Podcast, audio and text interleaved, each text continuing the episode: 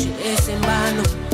Una noche contigo soñé que el destino te hacía mi mujer. Miraba tus ojos, sentí que el enojo se fue de una vez. Y yo te digo que me acostumbré de la cama a nuestro café. Hola, buen día para todos. ¿Cómo andan? Somos la radio 9 Son Multitud. Nos encontramos ya en nuestro séptimo programa. Y estoy acá con mi compañero Simón, que me va a ayudar a conducir el programa. Bueno, Simón, ¿cómo estás? Hola Felipe, ¿todo bien? Bien, ¿vos? Bien, bien, bien. ¿Qué hiciste el fin de? ¿Hiciste algo? Eh, sí, el sábado tuve un cumple un amigo, pero más que eso nada. Bueno, piola. Yo personalmente fui a jugar eh, jueves, viernes, sábado y domingo a un torneo en Tandil eh, de golf. ¿Y te fue bien o para atrás?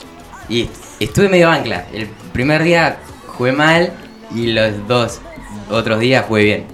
Eh, Bueno. O sea, el jueves era el día de práctica y viernes, sábado y domingo torneo. Pero bueno, quedé 24 de 54, bastante bien. Bueno, bien, pudo, pudo haber sido peor. Sí, sí, puede haber sido peor, Como me dijo el Tommy. Eh, bueno, también estamos acá con nuestro compañero Gian, que va a hacer una entrevista. ¿Cómo andás, amigo? ¿Todo bien? ¿Está bien, Gian? ¿Hiciste Todo algo el fin de? Sí, estuve ahí en casa trabajando un poco, estuve organizando la semana de la agenda para trabajar y eso. Bueno, buenísimo, Gian. Eh, ¿Algo más para agregar, chicos? Eh, no, yo no. Ah, también podemos agregar que tenemos el Instagram 9sm.radio que vamos a andar publicando todas las cosas que hacemos en el programa y eso. Eh, bueno, ahora en el segundo bloque vamos a tener la entrevista de nuestro compañero Benjamín, mm, la dueña de la taberna española. Nos dejamos con el tema What is Love de Hathaway. What is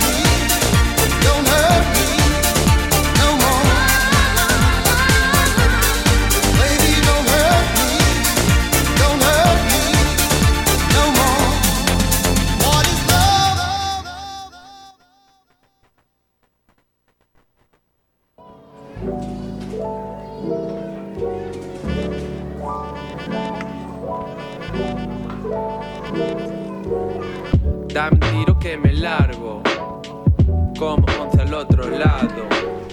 Bueno, comenzando con el segundo bloque, vamos a tener la entrevista de mi compañero Benjamín y la columna de Camila. Bueno, Benja, arranca. Eh, bueno, gracias Félix por la palabra. Bueno, mi entrevistada es Carolina Victoria Balbuena, tiene 50 años, estudió para chef internacional en España, en el País Vasco, precisamente.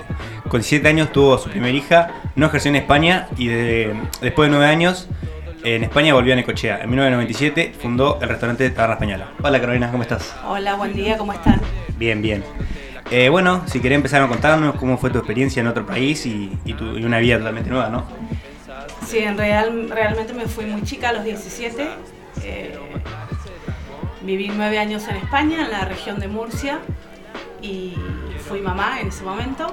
Y bueno, mientras trabajaba y criaba a mi hija, estudiaba. Eh, la carrera me llevó muchos más años de lo normal, eh, porque, bueno, al hacer tantas cosas era como que me iba atrasando, pero bueno, la pude terminar. y trabajaba no, en una multinacional, nada que ver con la... Siempre me gustó la gastronomía, pero en casa. Después hiciste más cursos. Sí, hice, cuando me vine a, cuando volví a la Argentina hice cursos eh, con Ariel Rodríguez Palacios, Osvaldo Gross, Narda Lépez, siempre seguí estudiando.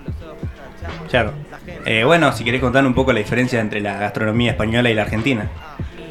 Bueno, la gastronomía española es mucho más tipo cuchara, digo yo, ¿no? Mucho guis- guiso, potaje. eh, la paella la tuve que ayornar a lo que es el paladar argentino. Muchas cosas ayornamos porque eh, allá la paella primero se toma el jugo y de la paella en un vaso y después se come la paella. Claro. Lo que acá decimos que la paella abajo está quemada, eh, para los españoles es lo más rico. Y se El lo comen. Eh, sí, Eh, muy bien, socarras. Y bueno, si no tiene eso, para ellos, para ellos no está bien hecha la paella.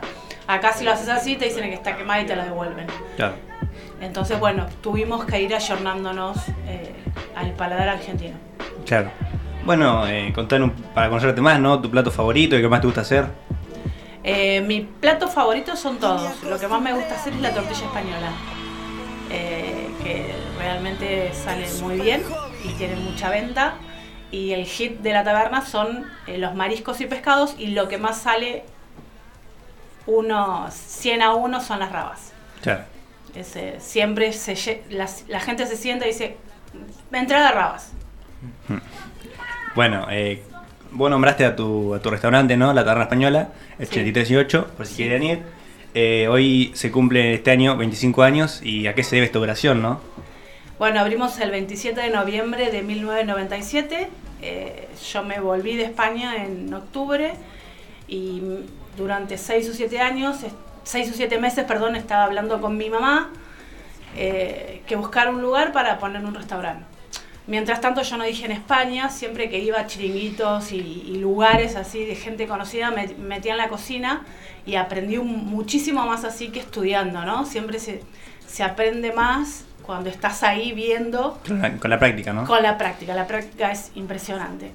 Y bueno, ¿a qué se debe estos 25 años? Creo que ha sido... eh, hemos tenido momentos muy buenos, como es el país, momentos muy duros, pero bueno, hemos logrado sobrevivir y la verdad que para mí es un, un orgullo eh, tener el restaurante, cosa que amo y me encanta cocinar. Mm. Bueno, y para cocinar, ¿no? ¿Qué consejo le darías a una persona que quiere estudiar para chef? Eh, primero que te tiene que gustar, Mm. segundo que tenés que practicar todo el tiempo, agarrar a tu familia, amigos y decirle a ver qué te parece esto, esto, esto, esto. Eh, bueno, nosotros cuando nos hemos, hemos ido de viaje siempre traigo cosas nuevas para implementar. Eh, mi hija, mi hija más grande, Victoria, vive en Málaga. Entonces siempre me, me manda recetas o va a algún lugar y me dice, mirá, mamá, mirá qué bueno, mirá lo que hicieron, mirá esta ensalada. Y trato de implementarla al restaurante. Claro, como ir modernizando, ¿no? Sí, hay, hay que modernizarse todo el tiempo, todo el tiempo. Eh, bueno, ella también lo que me hace es, me trae siempre las, todos los condimentos de España, viene una vez al año, vamos nosotros. Entonces me trae un montón de cosas y, y recetas y, y lo voy implementando en la carta. Claro, claro. Eh, bueno, hablando de la carta justo, ¿tenés pensado agregar algún nuevo plato? Eh, sí, siempre voy agregando platos, en- siempre tengo sugerencias del chef. Eh, este año vamos a poner centolla gratinada con langostinos y queso parmesano. Eh, después vamos a innovar con una paella que en vez de ser de mariscos o pollo o carne va a ser paella de verduras. ¿Por qué? Porque hay mucha gente vegetariana. Entonces creo que quedaría, queda muy bueno, en España se come mucho y, y bueno, la voy a implementar para este verano ya. Claro, claro. Eh, bueno, después tenés alguna eh, influencia, ¿no? Para la cocina. Influencia por parte de mi familia. Sí, o un cocinero que te guste. Influencia por parte de mi familia fue mi abuela. Hmm. Eh, mi abuela me enseñó a cocinar a los nueve años. Eh, mi, mi mamá era de la dulce y bueno, mi abuela por teléfono, que era teléfono no como el que tienen ustedes ahora, el teléfono de cable, era el, el Entel, que yo me ponía el, el tubo en, la- en el oído y ella me iba diciendo las recetas y así aprendí. Y aprendí la verdad de todo y me encantó. Y por parte de mi mamá no, porque mi mamá no cocinaba nada, nada. Así que cocinero, sí, eh, me gusta mucho Ariel Rodríguez Palacio, me parece que es un cocinero espectacular. Y Dolly Irigoyen también. Y Narda Lepes me parece que explica muy bien. Ujú. Después, eh, nada, miro mucho el gourmet porque me encanta ver cosas nuevas y veo que hay mucho chanta también ahí, mucho de que no saben en realidad lo que están haciendo. Claro. Eh, ¿Desde chica te apasiona la cocina? Sí, desde los nueve años que empecé, eh, me acuerdo que la primera cosa que hice fue un omelette de jamón y queso. Y para mí era wow. Y después, bueno, mi abuela Victoria me iba dando las recetas, hacía pal- aprendí a hacer palmeritas, eh, con eh, medias lunas, de todo. Y bueno, y así, después cuando me fui a España, eh, bueno, era también muy chica y dije, bueno, acá hay que aprender, a aprender. Y nada, y después tuve la posibilidad de anotarme y, y hacer la carrera. Claro, claro. Bueno, muchas gracias Carolina. Espero que te haya gustado la entrevista y que vuelvas. Bueno, muchas gracias, gracias a todos, muy amables, gracias. Bueno, de nuestra parte agradecer a Carolina por venir hasta acá, muchas gracias. Y ahora tenemos la columna de nuestra compañera Camila.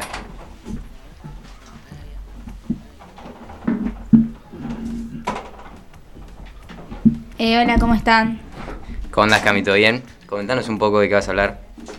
Eh, bueno, yo voy a hablar sobre esta nueva moda que hay hoy en día, que son las chicas que se van como au pair, que básicamente eh, van a cuidar a chicos a, como si fuesen niñeras, eh, pero en Estados Unidos. Esta es la mejor opción que hay para jóvenes de todo el mundo para que puedan vivir en el extranjero durante un periodo de tiempo determinado y el objetivo principal de la estancia es el intercambio cultural mutuo, del que ambas partes se benefician. El, en por, por su parte, aportan una nueva cultura, un idioma distinto y por tanto un toque internacional a la familia. En su nuevo hogar podrá aprender el idioma con la familia, eh,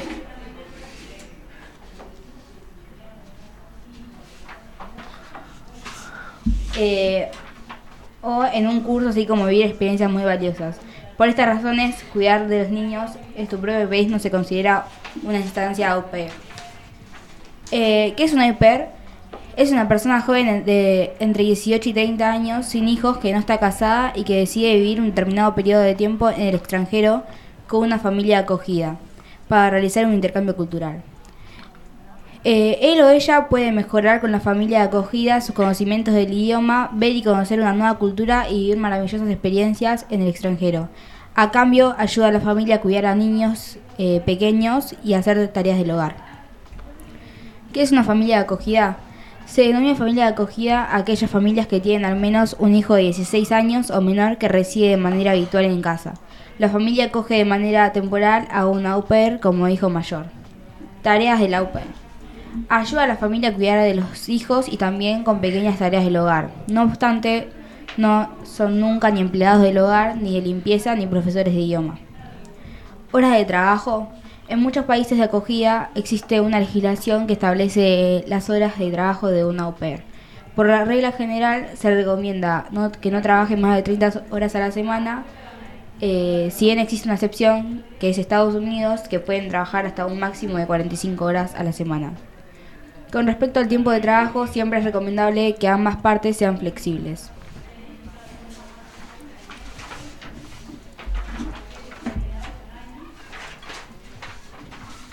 Eh, comida y alojamiento. Como nuevo miembro de la familia, dispone de una habitación propia. Se da por supuesto que el cuarto debe estar amue- amueblado y tener calefacción. La familia da de comer al au pair de forma gratuita y además comparte el tiempo de las comidas con él. Eh, si el au pair se pusiese enfermo, tendrá derecho a seguir recibiendo comida y alojamiento gratis. Bueno, esa sería toda tu columna, Cami. Eh, sí, ¿Qué opinan, chicos? ¿Harían esto de ir a- al extranjero a, a hacer dinero? Y yo, yo no sé, porque la verdad que no sé, no, no, no sabría cómo cuidar un nene, pero bueno, ahora no, no lo haría ahora. Yo creo que es mucha presión porque también eh, tienes que estar muchas horas al día y aparte, no sé, levantarlo, cambiarlo, darle de comer, llevarlo a la escuela, ir a buscarlo. Es un trabajo bastante importante y más, eh, bueno, también depende de cuántos niños son en la casa, ¿no? Eh, hay familias que son cinco, como hay familias que es uno solo. Sí. Y para tener 18 años o, o por esa edad, me parece que es mucha presión también. Yo, la verdad, creo que lo haría. O sea, sin, si, no fuera con un adolescente, por ejemplo, de 15, 16 años. Pero la verdad, como que tengo una relación muy buena con los chicos. Por ejemplo, con mis primos que tienen 7, 8 años, eh, es como que por ahí me quedo cuidándolo todo el día a ellos y me llevo re bien, hacemos un millón de cosas. Claro, lo que pasa es que eh, justamente tienen que hacer muchas actividades recreativas como para que los niños eh, se diviertan y bueno, y también aprendan, ¿no? Claro, claro. Eh, bueno, Cami, muchas gracias por tu columna. Y ahora vamos al tercer bloque con la entrevista de nuestro compañero Gian. Lo dejamos con un tema de Acid Was de Harry Style.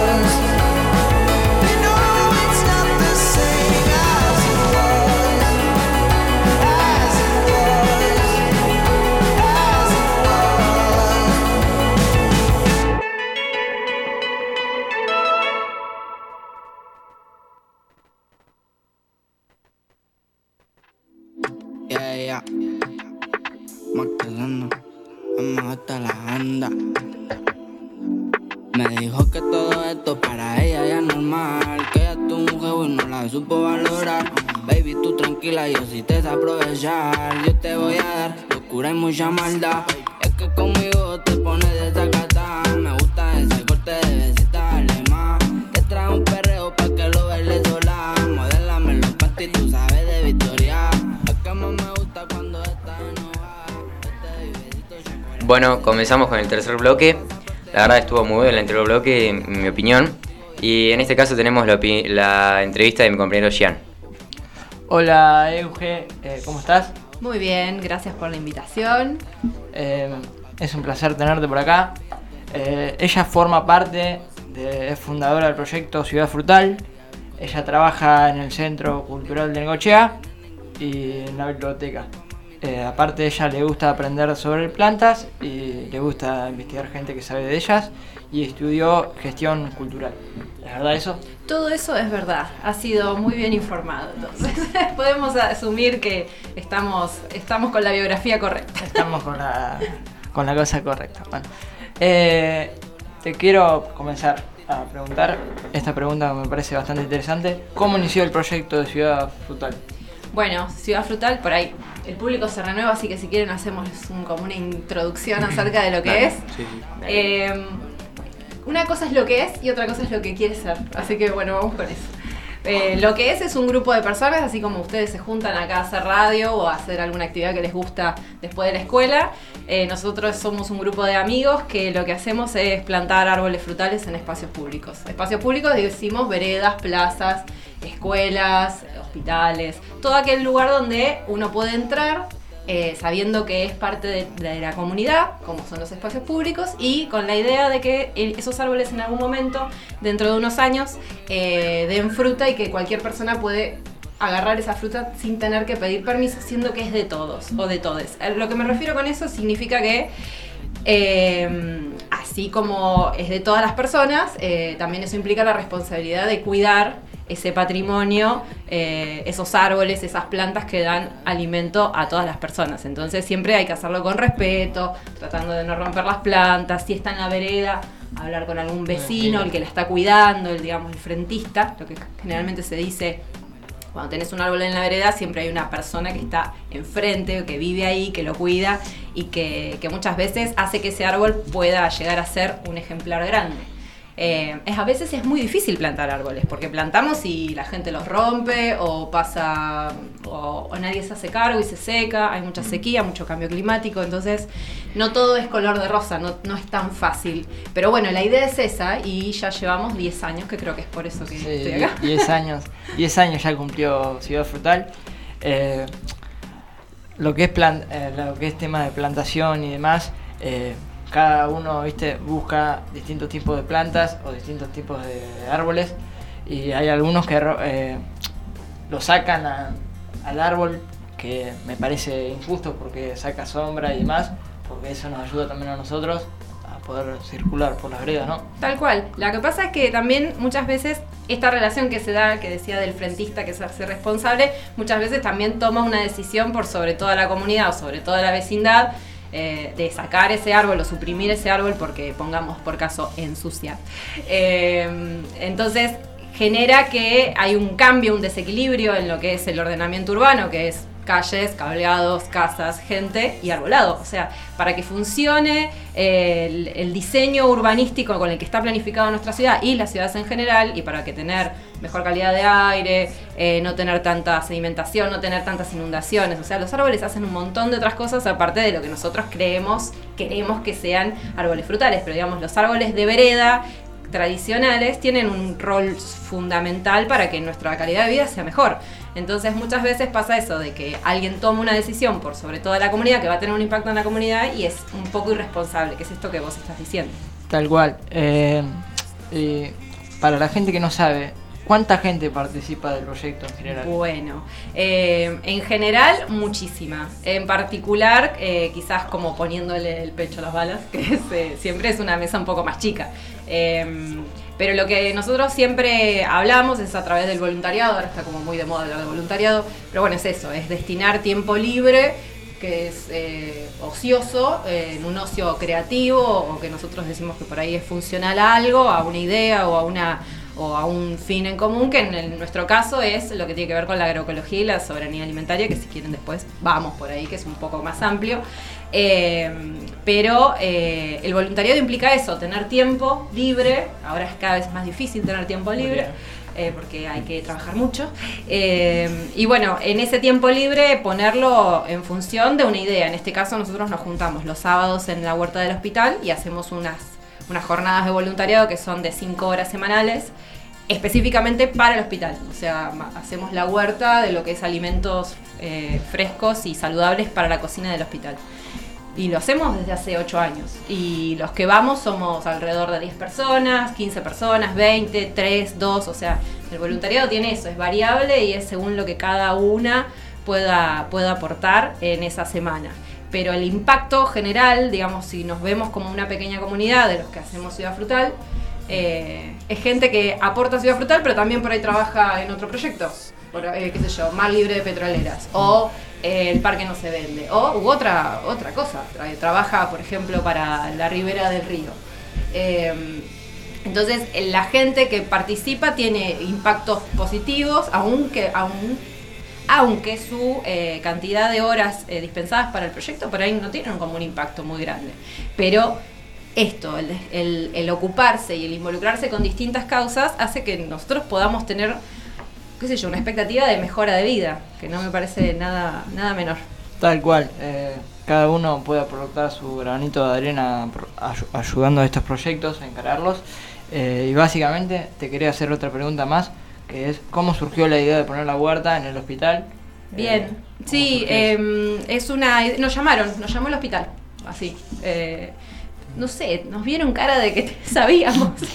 somos personas en, con- en constante aprendizaje. Ninguno estudió, no somos ingenieros agrónomos, no somos técnicos en producción vegetal, ningún este, título ampuloso. Vos leíste ahí, yo Sí. estudié gestión cultural, o sea, como por ahí aporto mi, lo que puedo modestamente saber de gestión, pero eh, lo hacemos porque, porque creemos que está bueno alimentarse mejor, que la gente tiene que saber de dónde viene su comida, que tiene que interpelar el plato, que comer no es un acto rutinario, no es que comemos y ya está, eh, y que comer tiene un impacto político y un impacto en la salud de tu familia, digamos, es así. Entonces a través de la huerta entendemos que podemos producir nuestros propios alimentos y que sabemos al momento que los estamos haciendo qué, les qué le estamos echando, de qué manera estamos trabajando, el impacto que tiene la naturaleza, el tiempo que lleva hacer el alimento. Entonces, cuando vas a comer algo, por ahí si ya estás un poco lleno, decís más, sí, tiro este brócoli, que sabes la cantidad de días, cuando empezás a tener conciencia de todo el trabajo que hay detrás de tu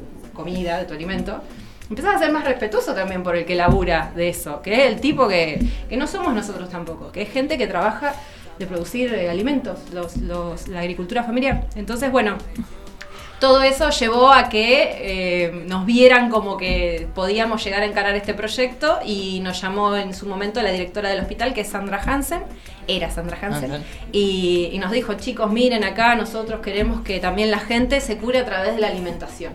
O sea, está internada, está atravesando un momento jodido de su salud, pero el alimento tiene que ser parte de la solución de su, de su salud, o sea, tiene que mejorar la salud. Y buenísimo que alguien que está a cargo de algo entienda que también es por ahí. Entonces, hace ocho años que hacemos esa huerta ahí, que están invitados a conocerla porque es un espacio público.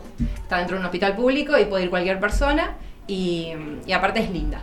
Sí, no, sí. no porque la hagamos nosotros, pero la verdad que es re linda. Linda. Sí. Sí, yo la conozco y es, es un lugar muy lindo para estar un rato ahí. Eh, básicamente, eh, eh, ¿qué te iba a decir?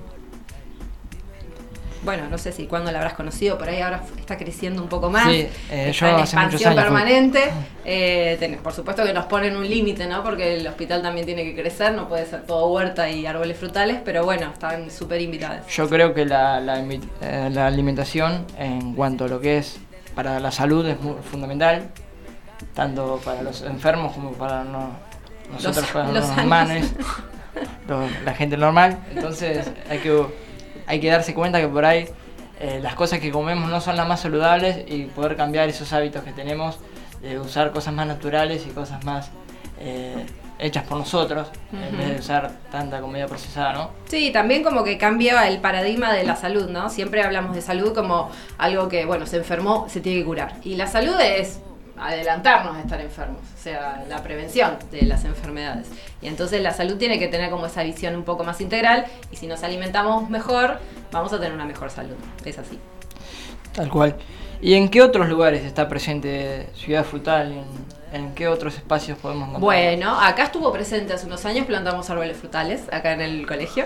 Eh, en las veredas de, de Necochea y Quequén hay un montón de restos de ciudad frutal por ahí. Estamos ahora haciendo, eh, bueno, los vamos a invitar porque es un trabajo colectivo. Estamos haciendo un mapeo colectivo con un mapa gigante y unos sellos maravillosos que hicieron unas artistas locales de frutitas, distintas, distintas variedades de frutas que fuimos plantando en todo lo que es Necochea y Quequén.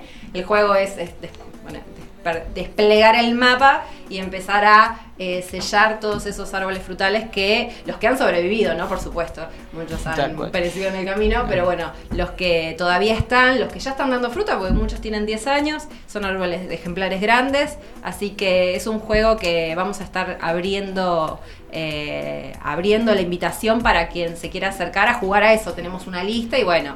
La idea del mapeo colectivo es esto, visibilizar, darnos cuenta de dónde estamos parados, qué espacios son los que, los que hemos intervenido, cuáles son los espacios que nos faltan. Cuando empezamos a poner los sellitos nos dimos cuenta que estábamos muy centralizados, error, error total, eh, pero bueno, eh, uno cae en esos lugares comunes, ¿no? De, de- de siempre pensar que, de, de como primero subsanar la parte más urbana Ajá. y bueno, ahí está, eh, sirve también para eso el mapeo, para darse cuenta que, qué espacios nos faltan eh, y que la ciudad es un, es, es un todo, ¿no? Entonces, bueno, eh, podrá ir remediar esa, esa tarea que hicimos durante estos años también.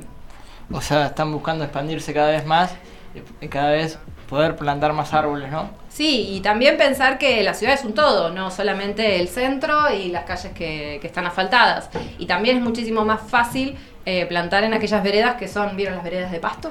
Bueno, esas veredas son re piolas porque no hay que ni convivir con esa idea de que el árbol levanta la vereda y todo eso que siempre nos- a veces escuchamos.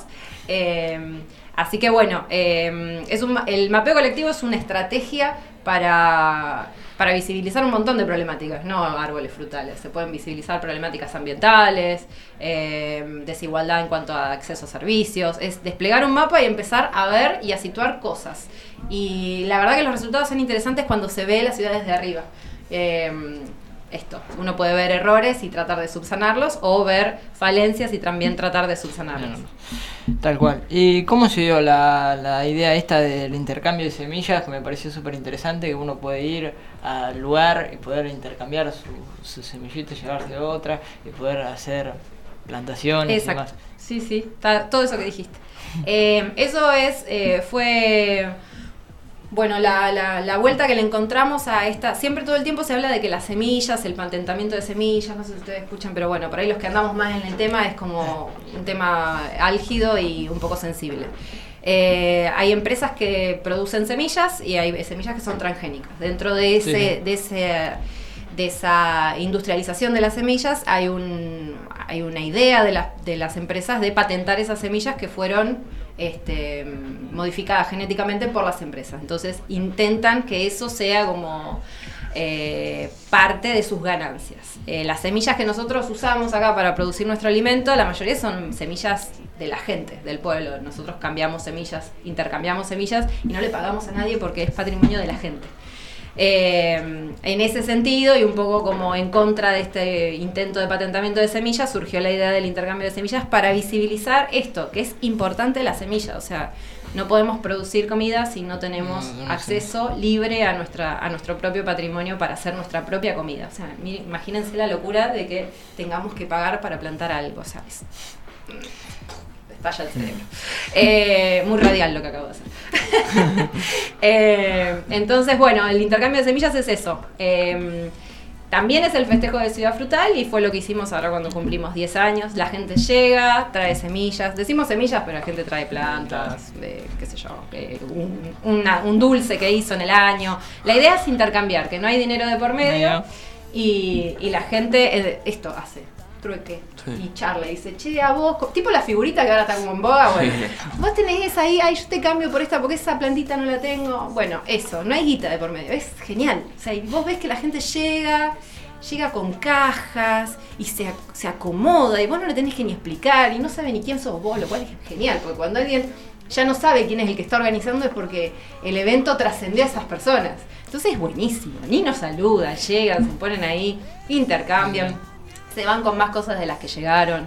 Eh, lo hacemos una vez al año porque, bueno, es eso, implica una gestión, implica conseguir el lugar, bueno, todo lo que implica hacer un evento, ¿no? Que es, es bastante, a veces, eh, Conlleva nada, lleva mucho tiempo. trabajo, claro. Y entonces, bueno, lo haríamos gustosos más seguido, pero bueno, es un evento que dura cinco horas. Eh, van, esta última edición fueron casi 400 personas, qué sé yo, no sé, a mí me parece que, que es piola. Yo voy a decir que todo me parece piola, me agarraron un día bueno. Eh, sí, eh, a ver, ayuda mucho a lo que es la comunidad también a unirse en general. Vos podés ir intercambiar las cosas, es como, bueno, te, te llevas esto, te doy esto, y también nos da esa, esa noción, digamos, que no todo se necesita comprar. digamos. Claro, esa sería la idea. Y también que forzosamente para intercambiar tenés que hablar con el otro. Sí. No es que agarras, lo dejas ahí y te vas. Eh, bueno, en eso de volver a vincularnos después de la pandemia es como un ejercicio lindo de hacer también. Tal cual. Y por este lado que vamos a tomar ahora, ¿cuáles son los árboles principales que hay eh, frutales en la ciudad? Ay, bueno, hay un montón, por suerte, eh, de variedades. Hay muchos, eh, mucho árbol de carozo. Lo que le decimos de carozo es, em, eh, lo- por ejemplo, los almendros. eh, todo lo que tiene que ver con árboles de frutales de, de frutos secos. Hay limoneros, hay cítricos, hay de carozo que son ciruelas, durazno, pelones. Bueno, la variedad es casi infinita. Y mm, lo interesante es que cuando nosotros empezamos a plantar, ya había un montón de árboles. Hay un montón de árboles frutales de muchos años. Na- nadie nadie eh, inventa nada, generalmente ella agarra una idea que otro tuvo y quizás este, a veces le pone como más empeño o no, no sabemos. Quizás esa gente también tuvo la idea, andás a ver, ¿ves? tenemos algunos abuelos que pensaron una ciudad frutal hace muchos años y por eso están los árboles que están y que nosotros mismos nos hemos aprovechado de esos frutos y hemos compartido esos frutos también. ¿Quién no tiene un árbol atrás de su casa? Claro, tal cual, Es como sí. decirte, bueno. eh, todos utilizamos eh, árboles o fruta o lo que sea para poder alimentarnos o hacer lo que necesitemos. Y básicamente, ¿cuáles son las, las próximas actividades que tienen pensadas hacer en la, en la ciudad en general?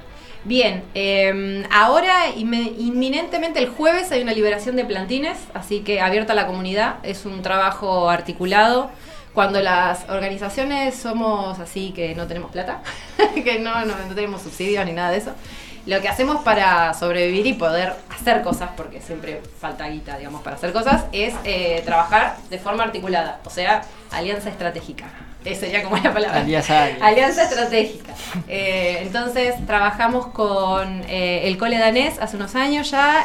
tiene una tiene dos materias, una es huerta y otra es forestación, y a su vez ellos tienen un trabajo de eh, aprendizaje y servicio solidario con el hogar San Andrés, así que trabajaron durante todo el año con adultos mayores, así que van a estar los adultos residentes del hogar y este, los alumnos del colegio danés el jueves en la biblioteca de semillas, que es en el centro cultural.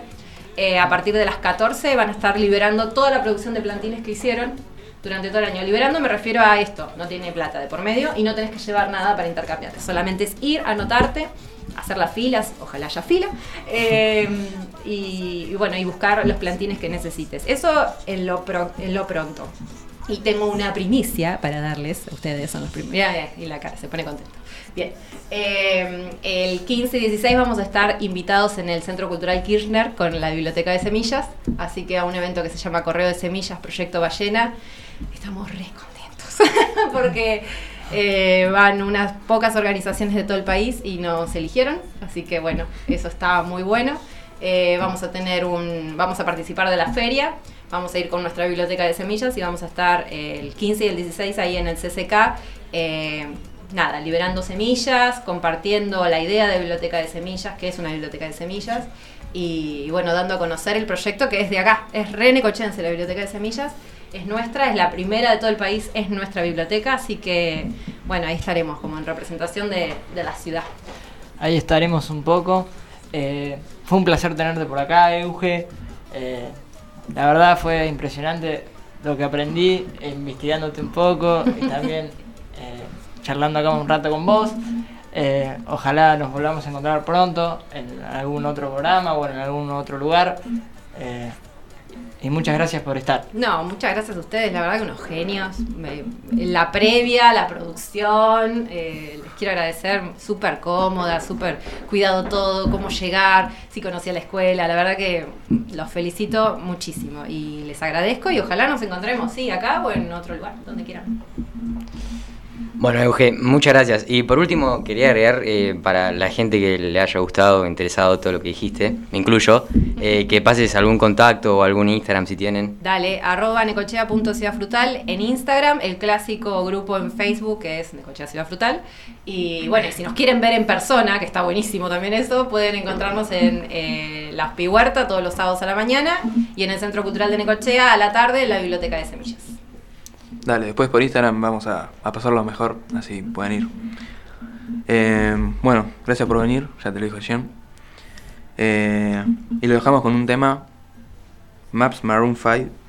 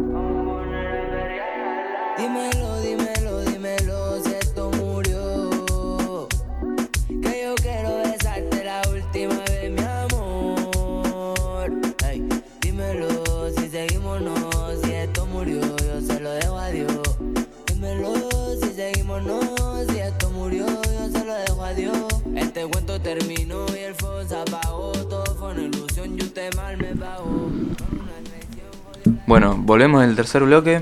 La verdad estuvo muy bueno, muy buena entrevista por parte de Jem. Y estamos en el cuarto con Martina, que nos va a hacer una, una columna sobre la moda. Eh, sí, fue eh, más que nada la pasarela de la Semana de la Moda Ah, bueno. y un vestido icónico. Eh, bueno, si querés, contanos un poco sobre qué trata. Bueno, dale.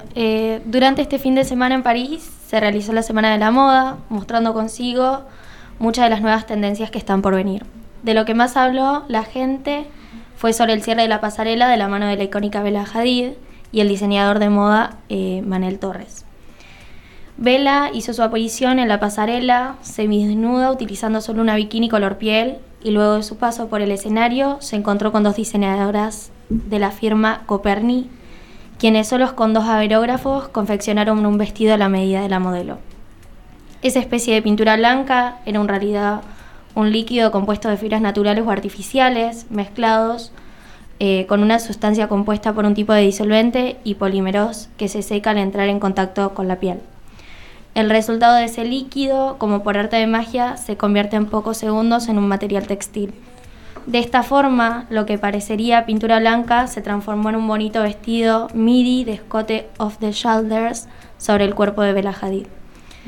Esta sorprendente técnica a base de spray nace de la colabora- colaboración de la firma Fabricant, una compañía científica que trabaja diferentes materiales y que fue fundada por el diseñador de moda y científico español Manel Torres. Fabricant tiene como objetivo hacer la vida más cómoda, saludable y divertida con su exclusiva tela en ae- aerosol. Esta tecnología se puede utilizar en muchas industrias, lo que tiene un impacto positivo en la vida de millones de personas y beneficia al medio ambiente. Esta nueva técnica ha revolucionado el mundo de la moda, ya que permite hacer prendas sorprendentes a partir de un aerosol que evita las puntadas o las agujas y reduce los tiempos y costos de la producción. Las fibras de tela que pueden ser recicladas de prendas ya usadas quedan perfectamente fusionadas, de manera que el tejido es tan consciente que incluso puede lavarse. Los sprays pueden contener fibras de tejidos naturales como lana, algodón o seda, o sintéticos como el nylon. Los colores también pueden variar de acuerdo al diseñador.